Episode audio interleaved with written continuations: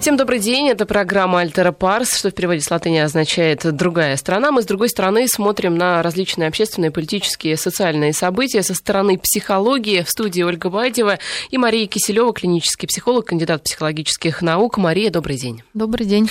Ну, я предлагаю а, обсудить в этом часе одну тему. Обычно мы берем сразу несколько историй. А, здесь, мне кажется, история, которая произошла в московской школе, на этой неделе затмила все остальные события и по а, своему масштабу этой трагедии и по новизне, скажем так, да, вот, к сожалению, для нашей российской действительности, обычно мы такие новости из Америки слышали, вот теперь здесь у нас старшеклассник берет в заложники целый класс, застрелил учителя и полицейского, и сразу же волна обсуждений на различные темы, и кто виноват, и а, что делать, и как должно храниться оружие, и почему так плохо охраня... охранялась школа, и а, выяснилось впоследствии, что ученик был отличником, что это был мальчик, который шел на там, золотую медаль, что он плакал из-за пятерки с минусом. В общем, очень много вопросов. Я сразу объявлю наши координаты. 232-1559, это телефон прямого эфира, код Москвы 495 и 5533, номер для смс-сообщений. Пишите в начале слова «Вести». Мария, вот все-таки а, на вопросы, кто виноват, сейчас пытаются понять, вот где же, да, где же искать и где же э, лечить есть ли здесь какой-то один рецепт? Либо школа, либо государство, либо родители, либо это комплекс? Конечно, это комплекс, и за что я люблю свою профессию, то, что психологи не ищут виноватых, они пытаются действительно а, оценить вклад каждого в а, некую проблему и, соответственно, осмыслить это и как-то изменить. И, конечно, виноватых будет искать следствие, а мы можем просто действительно подумать, э, какой вклад вносят разные Э, субстанции, скажем, некие проблемы. А действительно, ребенок сейчас, э, подросток, живет, ну, современный подросток живет очень сложной жизнью, э, жизнь и родители предъявляют к нему очень большие требования, но при этом не умеют, разучились поддерживать его эмоционально. И это проблема не только этого мальчика, а многих подростков, с которыми мы сталкиваемся, то, что их внутренний эмоциональный мир совершенно не берется в расчет, а берутся в расчет какие-то логические оценки и выкладки. И в данном случае школа тоже не является поддержкой, она скорее является таким сосудом, в котором или местом, где ребенок может эм, подтвердить амбиции чаще всего родителей ребенка, чем самого ребенка. И все это происходит на фоне, когда агрессия э, и насилие, если не оправданы, то показываются как нечто уже совершенно ну, привычное не скажем нормальное, но привычное. И тем более, если есть доступ к оружию, и, так я понимаю, раз мальчик хорошо стрелял, э, был некий культ оружия, и э, говорили, что то есть это ну, достоинство э, уметь обращаться с оружием и как-то пользоваться им, то вот эта вся комбинация в детской неустойчивой психике может, к сожалению, вот развиться в такую трагедию. И мы должны понимать, что э, отличник это такое, да, что-то очень блестящее, красивое, манящее, вызывающее наше восхищение. Но именно это восхищение часто подменяет реальную любовь к этому ребенку. И это очень больно для него, и его внутренний мир, естественно, очень пустой, объединенный, потому что все видят только некую оболочку, но никто не видит, что на самом деле творится в душе. Но здесь, наверное, причина не столько в том, что мальчик был отличник, и к нему предъявляли какие-то завышенные требования, потому что если бы это был двоечник, то говорили бы о том, что все равно родители не досмотрели, все равно школа не досмотрела, либо оружие папа не так хранил, что мальчик имел к нему доступ. А я думаю, что то, что мальчик был отличник, это очень важное замечание и очень важный фактор. Не то, что вот он просто был отличник, вот, а, потому что отличники, конечно, бывают разные. И отличник – это ребенок, которому просто все интересно, и он делает это с удовольствием ради себя. Конечно, это отличник, не вызывающий наших каких-то подозрений и тревог. Ну, я имею в виду нас, у психологов, как раз это такое, наверное, а, естественное развитие ребенка. Ему интересно. отличник. Да, естественный отличник. Но очень часто отличники – это тяжелый такой психологический комплекс, который включает в себя и перфекционизм, и э, подмену реальной собственной сущности некими успехами школьными, которые не всегда на самом деле этому ребенку интересны, и э, то есть формируется некое ложное я, с которым на самом деле очень невыносимо жить. И, наверное, я буду говорить какие-то сложные вещи сейчас, э, но и во взрослом возрасте, когда к нам приходят люди с развитым таким комплексом отличника, и, конечно, подростки, живущие в этом мире ложного восхищения и ложного принятия, они чувствуют безумную внутреннюю пустоту и разрыв с собой. Эм, и, конечно, это не может не вызывать боль, их внутреннюю душевную, и не может не вызывать ненависти и агрессии к тем людям, которые могли бы увидеть в них реальный человека и реальные их потребности, но которые подменяют это а, своими какими-то ожиданиями. То есть получается, что пятерки это возможность, с одной стороны, самореализации и утверждения в этом обществе. То есть если внутри пустота, то пусть хотя бы внешне будет то, за что меня похвалят. Это единственный способ этого ребенка получить э, любовь, как ему кажется, ну хотя бы такую, да, в виде восхищения родителей, в виде принятия родителей. И хотя на самом деле потребности ребенка часто родители не удовлетворяют. Потребности в заботе, в близости, в любви, ну, в какие-то самые базовые базовые э, потребности. Э, а что тогда делают родители? Они обычно удовлетворяют собственные потребности с помощью ребенка. Обычно, конечно, такие проекции э, на ребенка того, что у них не получилось. И очень таки, такой характерный, как мы можем определить, так это или нет, так как по той реакции, с которой родители приходят с родительского собрания, ну или вот даже в этой ситуации, что сейчас произошло. А, что обычно чувствуют родители, когда их ребенка ну, не похвалили, а поругали, или что он как-то себя неправильно повел?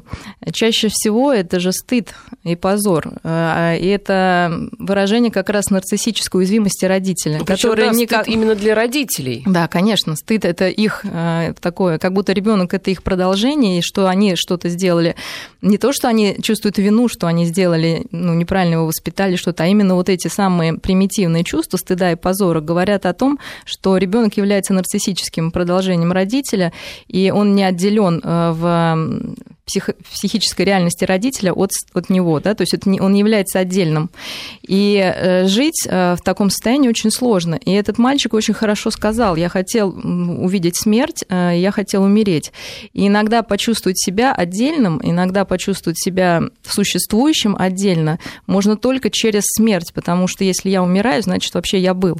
И опять же скажу, наверное, это звучит сложно, но у нашей психики происходят очень сложные процессы внутренние, которые, ну, их нужно понимать понимать, да, что это не все так, формирование человека не так просто, как нам кажется. И, конечно, внешние факторы, они очень сильно влияют, но внутренняя жизнь, э, если э, подростку не помогать с ней разбираться, она может завести его вот в такой тупик, когда он уже не понимает, ради чего жить, где он, и что нужно ощутить ну, смерть как крайний такое доказательство вообще существования хоть чего-то.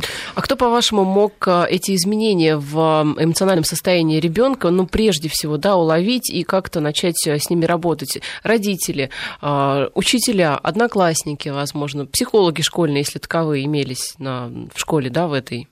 Ну, конечно, в идеале родители самые близкие люди, и даже в подростковом возрасте, хотя существует такое мнение, что для школьников, ну, для ребят самое важное это общение со сверстниками. Тем не менее, родители при всем их обесценивании детьми, э, при всем таком отгора... желании отгородиться от них, остаются очень важной частью. И как раз родители не должны ловиться на вот эту уловку, когда э, дети отстраняются, подростки отстраняются от родителей, якобы им уже не нужна забота, якобы им их уже не нужно лишний раз обнять и поцеловать. Это такая защитная, конечно, реакция, которая скрывает под собой очень сильную нуждаемость в родителях, э, нуждаемость именно в, в эмоциональной Но ведь поддержке. мальчики в этом возрасте, они еще и стесняются, наверное, что э, их там, например, провожает мама до сих пор, да, вот. Ну, нет, ведь ну, по то, поводу что этого мальчика говорите... была история, что его бабушка провожала, вот практически там до 10 класса провожала в школу. А ведь в таком возрасте мальчики как-то э, стремятся показать свою самостоятельность и взрослость. Вы знаете, для того, чтобы войти в доверие к подростку, нужна бездна чуткости. И, конечно, никто не говорит о том, что нужно их провожать до школы. Это унизит их достоинство. И вот вы сейчас опять подтверждаете то, что этому мальчику вообще не было места вздохнуть. То есть он был просто обложен со всех сторон чем-то ну, совершенно ему ненужным и чуждым. И в такой ситуации, наверное, можно представить, сколько ненависти подавлено. Я еще представляю, как там, наверное, подавлялись все чувства, потому что, вы сами понимаете, не, не люб... показать нелюбовь или злость на родителей, я думаю, в такой семье авторитарной ну, просто невозможно. Но, тем не менее, мы все это испытываем. И куда девать эти чувства этому ребенку? Они где-то оседали, накапливались. Э, плюс, э, естественно, мы не должны забывать, что есть еще личная предрас... ну, личностная предрасположенность, она может быть и врожденной, и приобретенной в процессе воспитания к некоторым реакциям. Вот, и, может быть, другой подросток бы так не сделал, он бы там наркоманом стал, ну, тоже не очень хорошо. Ну, куда-то, да, да, в ну, куда-то сферу, в другую сферу, да. да. А здесь, эм, ну вот он не справился, он пошел по такому пути. То есть это уже такая индивидуальная, конечно, реакция, но мы должны представлять, что происходит вот внутри у этого подростка. И... А вот угу. тот факт, что все-таки, да, по сообщениям, опять же, информагентства, что говорил сдать, сдаться мальчика именно отец. А, это как-то характеризует вот как раз, да, всю эту ситуацию, что родители прежде всего в Конечно, этой ситуации да. ответственны. То есть в итоге мы видим, что отец, тем не менее, являлся очень большим авторитетом, и это хорошо, с одной стороны, но, к сожалению, может быть, был некий перебор, а может быть, его и не было. Мы сейчас не можем кого-то осуждать, мы говорим в каком-то в общем да, контексте, но, тем не менее, то, что именно отец нашел слова, такой сложный момент, я ребенок его услышал, говорит о том, что вот а, именно родители это то, что нужно ребенку. Может быть, это был единственный способ. А, вообще, что такое обычно такая одиночная агрессия? Когда агрессия в группах, понятно, что это другой процесс, или когда ребенок изначально агрессивный. Когда такой более спокойный ребенок вдруг проявляет агрессию, это, конечно, безумный крик о помощи. И, наверное, он был услышан, и мальчик себе позволил заплакать потом. Мы тоже не знаем, как, он, как относились к этим слезам взрослые, да? но здесь, конечно, они трогают. И такой крик о помощи, о том, что внутри происходит что-то уже непереносимое, к сожалению, так ну, вот Мы говорим о том, что родители должны вот эти вот э, зачатки каких-то неадекватных эмоциональных состояний прежде всего распознать в ребенке, а если ну, не идет э, подросток на контакт, ну вот не идет, ведь такое бывает достаточно часто. Ну, я согласна, я говорю, что должна быть чуткая бездность, ой, бездность чуткости, я уже, да, то есть это такие очень, у ребенка внутри некая такая тоже бездна вот этих чувств, которым ему сложно справиться, и у родителей должен понимать, что, конечно, если посадить напротив себя подростка и сказать, давай поговорим, э, ничего не получится. Поэтому как мы, психологи, нам тоже очень сложно говорить с подростками, всем сложно говорить. Э, лучше э, с ними разговаривать. Во-первых, конечно, нужно понять, что реально, чем реально ребенок интересуется. Нам может это совершенно не нравиться. Это могут быть безумные стрелялки, это могут быть какие-то фильмы ужасные, ну и вообще что-то такое, что мы не одобряем. Просто запрет вызовет отвержение и непонимание. Поэтому, конечно, нужно найти в себе силы, именно любовь родительскую, чтобы разделить с ребенком эту осуждаемую его радость. И именно проникнув вот в этот его мир, можно дальше рассуждать с ним на равных, да, почему это нравится, почему не нравится, и выявить те потребности, которые ребенок вот в этих, может быть, для нас кажущихся неадекватных увлечениях удовлетворяет. И тогда мы можем двигаться куда-то дальше. Как еще разговаривать ну, с подростками? Э, чаще всего про себя они ничего не расскажут. Да? То есть, ну, ну это многие люди в психотерапии очень часто приходится спросить, что бы на твоем месте делал там Ваня или как ты думаешь, вот Ваня замкнулся, о чем он думает? Обычно, ну, то есть не обычно, а всегда человек проецирует свои собственные чувства на других людей. И таким образом, опять же, мы можем мягко понять, что творится там с ребенком. Можно сказать, что, значит, такая была история. Вот Ваня сидела, что-то не разговаривал, родитель тоже, как ты думаешь, что с ним было? Да? И мальчик или девочка обычно, если хоть какой-то контакт есть с семьей, они очень охотно любят это да, рассуждать. Или, опять же, если на примере какого-то фильма спросить, что там с этим героем, почему он так поступил. То есть не нужно лезть впрямую да, и говорить, нет, скажи мне, что ты чувствуешь, и я тебе помогу. Это, конечно, не сработает. А какими-то очень такими вот далекими да, путями можно, тем не менее, проникнуться, и если ребенок действительно почувствует, подросток, что к нему искренне проявлен интерес, то есть он должен быть не техническим, они очень чувствительны в этом возрасте именно вот э, к эмоциональному настрою, а, тогда знаете, как он будет счастлив, что есть человек, который им ну, интересуется, который готов его принять, и просто лучшим другом ему станете. Но, случае. с другой стороны, у родителей ведь они тоже люди, а вот у них такие же точно психологические проблемы, да, как да. у подростков, может быть, да, может быть, там даже еще и больше тараканов. И когда они пытаются разговаривать и видят неадекватную реакцию там, своего сына либо дочери, ведь у них срабатывает и обида, и агрессия, и злость. И они ведь тоже не всегда, как вы говорите, вот эта вот а, чуткость, да, и а, вот это вот тер, тер, терпения не всегда хватает, чтобы до конца довести разговор. Здесь нужно очень себя родителям контролировать, наверное. Э, ну, это само собой разумеющееся. Просто если э, взрослый человек отрицает какие-то психологические проблемы у себя, конечно, он будет очень нетерпимо относиться к этим же проблемам в своем ребенке, еще больше нетерпимо. То есть, если кто-то хочет отрицать у себя наличие таких эмоций, как там злость, обида или страх, то представьте, что будет, когда он видит это у своего ребенка, ему вообще, наверное, хочется его убить, да, потому что это показывает ну, какие-то слабости, которые невозможно принять. Э, и, к сожалению, да, у психологов очень сложная работа, потому что ребенок всегда возвращается в свою семью, и там а, он выполняет определенную функцию, которая уже задана этой семьей, и очень сложно а, эту функцию поменять, потому что тогда семье очень некомфортно становится. И поэтому, если это ответственное родительство, конечно, родитель должен начинать с себя. Он должен сам себе разбираться, чтобы потом не удивляться, почему какие-то возникли сложности. Вы знаете, что нам а, пишут, ну, взгляд совершенно угу. другой на ситуацию. Угу. Вы жалеете убийцу, а не жену, потерявшую мужа, но имеется в виду ну, погибший ну, учитель да, географии, и детей, потерявших отца. Оправдание убийцы ведет к новым смертям. Ну и вот еще одно сообщение сообщение в таком же духе о том, что а, какой же ребенок, да, в 16 лет девочки выходят уже замуж, а парни идут в военное училище, и а, вот э, неправильно, как считают слушатели, называть жертвой человека, который совершает убийство. Ну, конечно, мы сочувствуем всем и погибшим, и их семьям. И это, наверное, будет отдельный разговор, как с этим справиться, и, и всем свидетелям, которые, детям, которые оказались в этой школе. Но просто ну, извините, тупое наказание, сейчас его агрессия на агрессию, она не исправит этого мальчика. И когда он выйдет, а он выйдет когда-то на волю, он будет совсем испорчен, ну, полностью разрушен. И если сейчас не попытаться разобраться, что с ним происходит. То есть обвинительные органы, суд, они его накажут так, как считают нужным. Но, опять же, мы здесь даем другой именно взгляд о том, что а, не оправдывая да, никого, но именно относясь с сочувствием к этой ситуации к этому ребенку. И вот Роман из Питера спрашивает, uh-huh. почему девочкам и молодым девушкам нравятся ужасы? Но ну, имеется в виду, да, вот эти вот всякие... Uh-huh. говорилось о том, что нужно после этой трагедии как-то регулировать продажи да, компьютерных мы... игр, uh-huh. что там очень много стрелялок, что дети, с одной стороны, видят эти лужи крови, эти страшные звуки, они к ним привыкают, они, э, им кажется совершенно нормально, что вот в жизни, да, существует вот это вот а, море крови. И потом они идут и реализуют это в реальной жизни, да, нужно как-то ограничивать. И действительно ведь э, много много сейчас у нас таких фильмов, ужасов, и дети с удовольствием их смотрят. Ну, а, многочисленные, многочисленные исследования были по поводу а, насилия в СМИ, насилия в играх, и однозначного ответа, как это влияет на психику каждого отдельного человека, нет. А, значит, если мы говорим о девочках, э, мальчиках, которые скорее смотрят, жмурятся и ахают, охают, их это пугает, но это на самом деле помогает им справиться с какими-то другими страхами, да, ну как бы вынесенными вовне, когда они смотрят это на экране.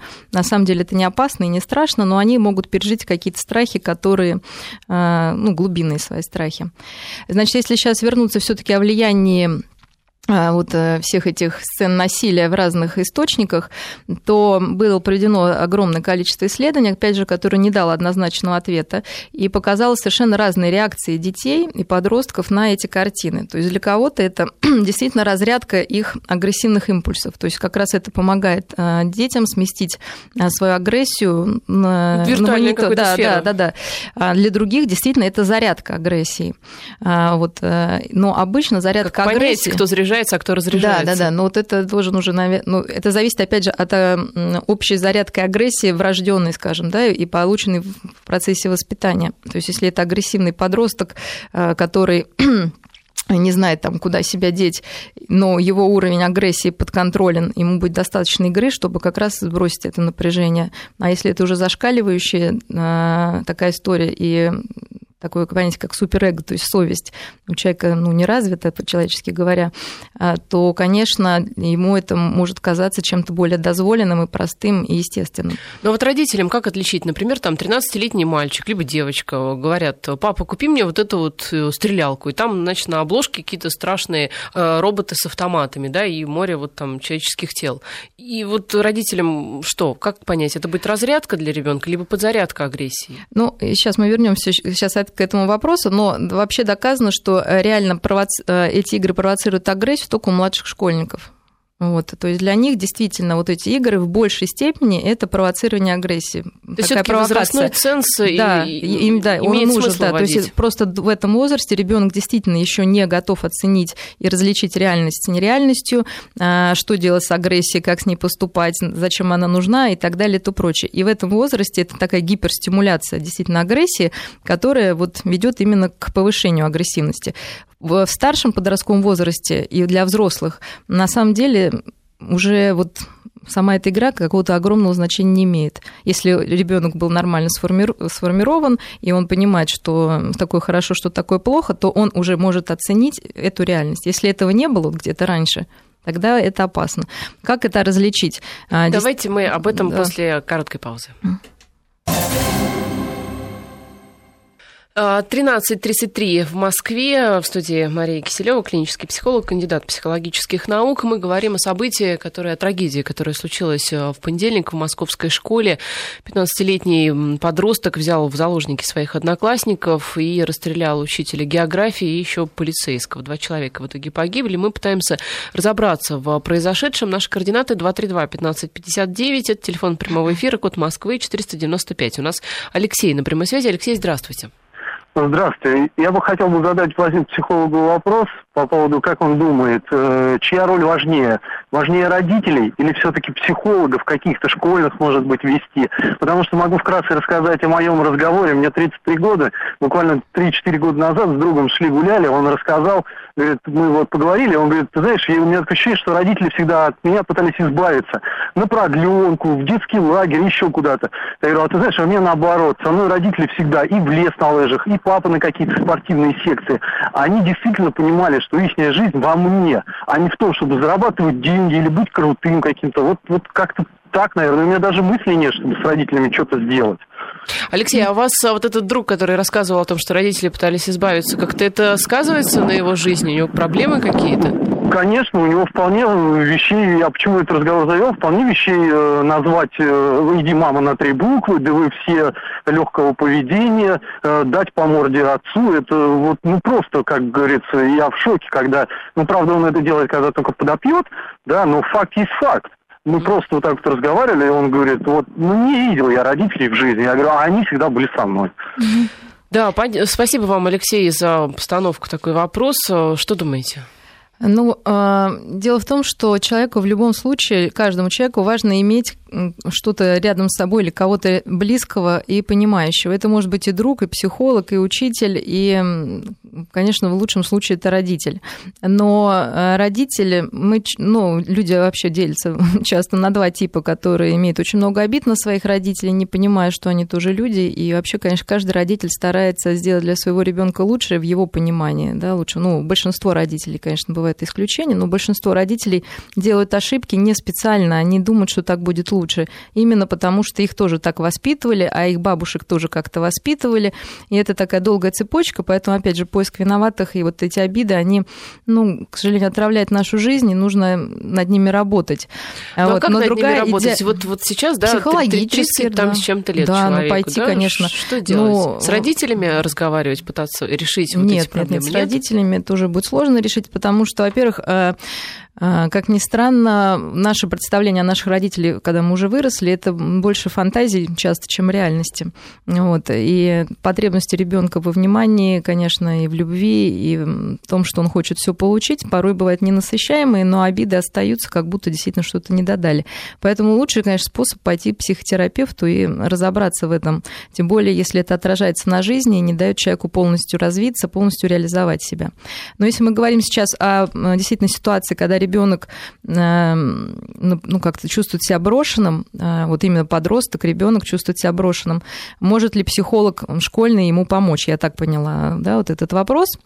А, конечно, школьный психолог, он на нем в нашей школе огромная нагрузка, которая, ну, наверное, не позволит ему заниматься с каждым ребенком отдельно и а, заниматься с ним так, как ну, это бы, наверное, требовалось. Ну и разглядеть проблему, когда она действительно назревает. Ну да, разглядеть, ребенке. Э, конечно, Ну, можно сейчас поговорить вообще о школьных психологах, перейти на эту тему, или как у вас? Да, вы знаете, эта тема действительно интересная, просто давайте немного вот сейчас мы закончим, да, с как бы вот психологией мальчика, вот, а потом на школьных психологов обязательно перейдем. А, вот одна из смс в общем, достаточно показательный взгляд на проблему. Вы считаете этого 15-летнего парня неполноценным, постоянно называя его ребенком. То есть человек, по сути, говорит о том, что это взрослый человек, и должен он уже отвечать за свои действия как абсолютно, да, вот взрослый взрослый, там, сформировавшийся, взрослая сформировавшаяся личность. Но дело в том, что эм, подростковый возраст, даже вот такой старший подростковый возраст, это как раз период очень бурного формирования личности. И он, это очень индивидуально, как, э, как это происходит. И как раз подростковый возраст является одним, ну или самым, наверное, сложным для человека, потому что здесь смыкается и детство, и взрослость, и именно вот эта такая ребенок часто между двух стульев, что ли, садится, потому что на самом деле он, конечно, не может еще как взрослый оценивать ситуацию, оценивать ее вперед, логически как-то себя видеть со стороны. А, но, с другой стороны, его потребности детские вот в близости, в любви, они остаются. И люди, которые сейчас считают, что в 15 лет они были взрослые, они, конечно, лукавят, они, конечно, вытесняют свою потребность любви и близости, которая ну, тогда им требовалась. И э, подростковый возраст, как я уже говорю, самый сложный, и он характеризуется определенными не самыми благополучными, скажем, особенностями. Да? Это эгоцентричность, и депрессивность, и критичность к себе и к другим – это вот так, но при этом есть такой плюс, э, жизненная такая сила, которая э, все-таки... Она-то через край как раз. Да, будет. да, да, которая позволяет с этим справляться, но не всегда адекватно, скажем так. Иногда сила даже больше, чем, чем ну, требуется, ну, да. что в агрессию перерастает. Соответственно, в общем подростковый возраст, я бы не стала сейчас говорить, что это был взрослый человек, потому что именно вот такое завышенное требование к современным детям, хотя сейчас действительно акселерация, они у нас выше, и это они там в компьютерах разбираются и, может быть, очень умные, но эмоционально Хотя, они не зрелые. Да, вот да, говорят, что эмоциональная зрелость да, как раз наоборот ниже, отстает, чем конечно, вот да. даже лет сто назад, да, когда да, да. они помогали отцу там а, по дому, да, по хозяйству, да. лет там, ну, с десяти, наверное, они, в общем, как-то уже были вовлечены в этот процесс, они, они понимали. Да, они уже были частью общества, они понимали свою ценность, так, ну, именно ценность личностную, а не какую-то выраженную в отметках или в чем-то еще таком нереальном, что ли, и неинтересным. И, конечно, это ребенок, который вот именно в своей детской части не справился. А поступок его пойти убить, конечно, он кажется таким очень взрослым, потому что ребенок ну, просто бы не смог это осуществить физически. И вот это расхождение, наверное, а, очень сложно многим слушателям совместить в себе, что по сути это дело ребенок, а по факту поступок такой ужасный, трагичный, а, приведший именно к таким взрослым последствиям, к смерти а, людей. И это действительно пугает, наверное, многих, и поэтому очень а, вызывает много, опять же, агрессии на этого парня. Ну, будем так вот это называть. Но это, наверное, тоже нужно каждому понять, что это за агрессия. Это какой-то страх, что они встретятся с таким же человеком или что, или какие-то их Ну, возможно, просто там. на себя люди проецируют, да, да что а, вот у многих дети учатся в школах. Если так, такое случилось в одной школе, может, ну, не дай бог, конечно же, да, случится и в другой. Наверное, просто вот эта проекция действительно пугает. А, и mm родителей в том числе. Давайте вернемся ненадолго к а, родительской любви и к вниманию. mm Ведь сейчас а, многие родители зарабатывают деньги, строят карьеру, очень заняты. И часто, ну, в лучшем, да, случае это няни, хорошие няни. В худшем это вообще вот а, либо учителя школьные, либо вообще ребенок предоставлен самому себе. Помните, даже была социальная реклама такая, ваш ребенок похож mm-hmm. на няню, да, ну, соответственно, mm-hmm. понятно, почему он похож на няню. Вот что делать в условиях вот этого а, мира, достаточно такого стремительного, когда нет времени у родителей, ну, заниматься детьми? Нужно как-то пересмотреть родителям свой образ жизни, жизни? Или как выходить из ситуации? А, ну, смотрите, самое вообще время вот технически проведенное рядом с ребенком, оно вообще не имеет никакого значения. Это может быть 15 минут, но вы говорите с ребенком глубоко и проникновенно о том, что его интересует, а вы можете проводить с ним 24 часа в сутки и, и отвечать на его какие-то запросы, угу, ну, как обычно у нас там, да, а подожди, я там, ну, как-то невнимательно. Хочешь то новую есть, машинку? Угу. Да, то есть, э, или откупиться от него каким какими-то вещами.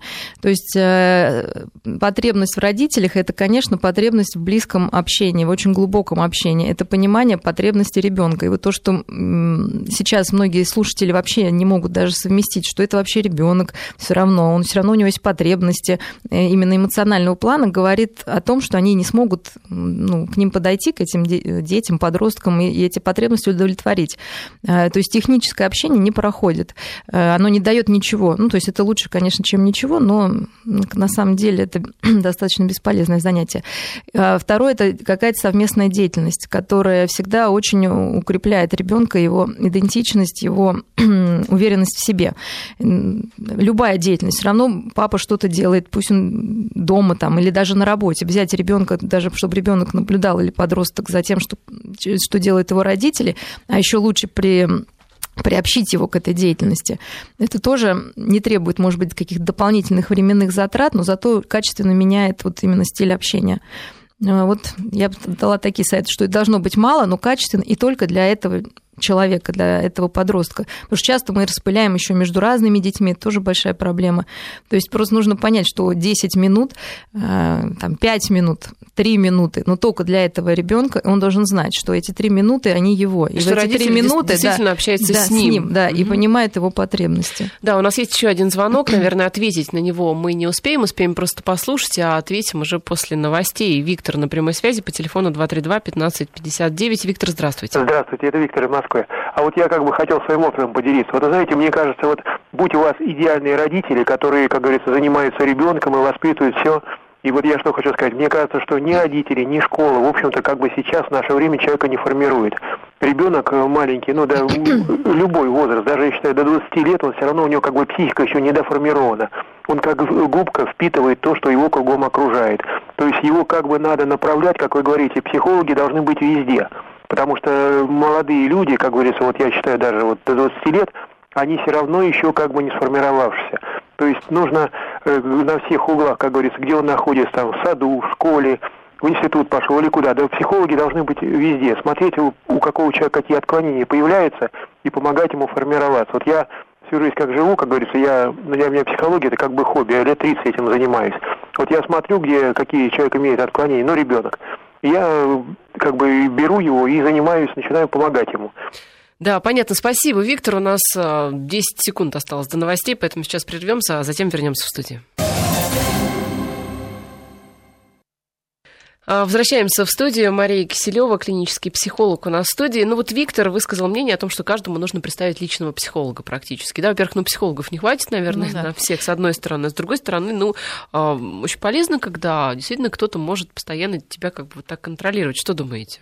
А, ну, конечно, в идеале человека никто не должен контролировать, а, это должно быть внутри, да. Но а, вопрос в том, что действительно должна быть, я считаю, вот такая психологическая гигиена, что ли, и обучение детей самого действительно с детского сада основам психологии, основам управления собственными эмоциями, мыслями, основами рефлексии, чтобы ребенок, э, выросший потом подросток и взрослый, понимали вообще, что с ним происходит, какие чувства они испытывают и как с ними справляться. Потому что основные психологические проблемы как раз идут от того, что мы вообще редко задумываемся, почему и что мы и как сделали, что мы при этом почувствовали, какие последствия после этого получили. А у нас с этим как вообще? Вот депутаты, да, вот давайте вернемся угу. теперь к разговору к, э, о школьных психологах. Депутаты, например, после этого случая а, просили проверить на профпригодность э, школьных психологов. Вообще стоит психологам-то доверять, которые у нас вот сейчас существуют? Ну, э, к сожалению, была такая тенденция в школах, когда, как говорил декан Э,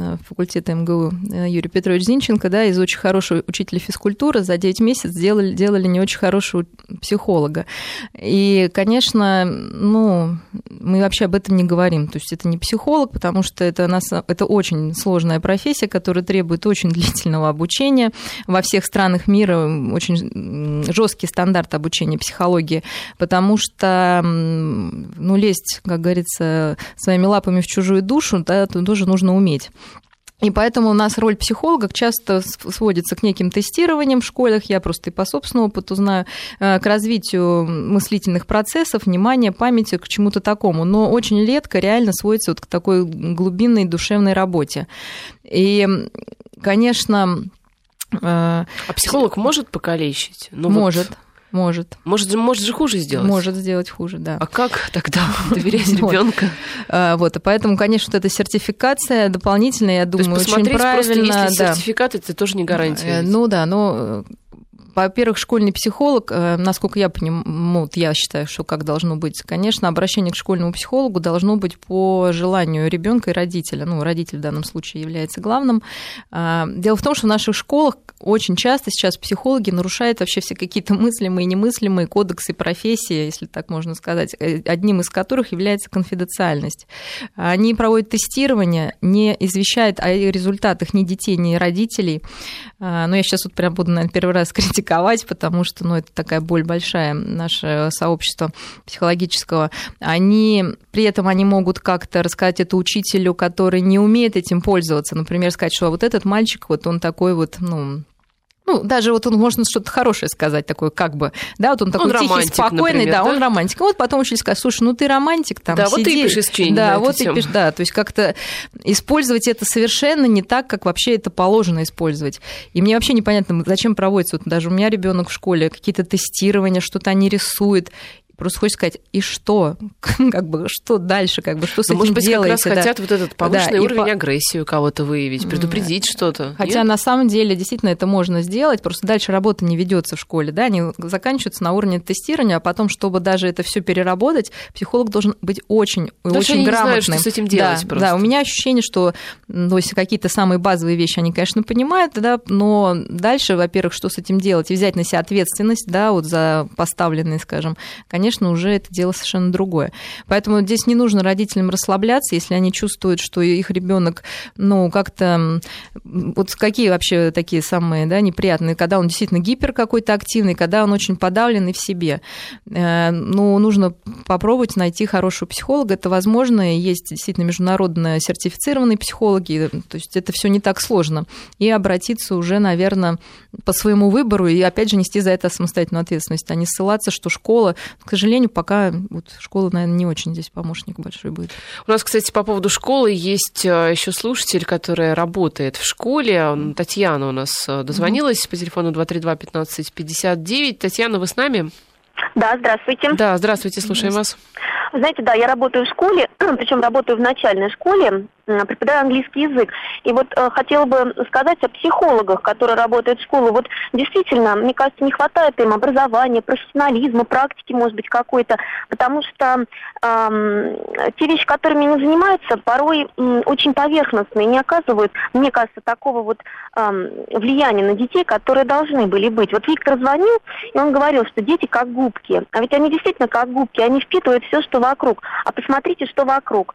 А по телевизору там, значит, скандалы, майданы, убийства, насилие, все что угодно. И они живут в этом всем. Вот вспомните свое детство, у нас же такого не было. Представляете, какая у них психика?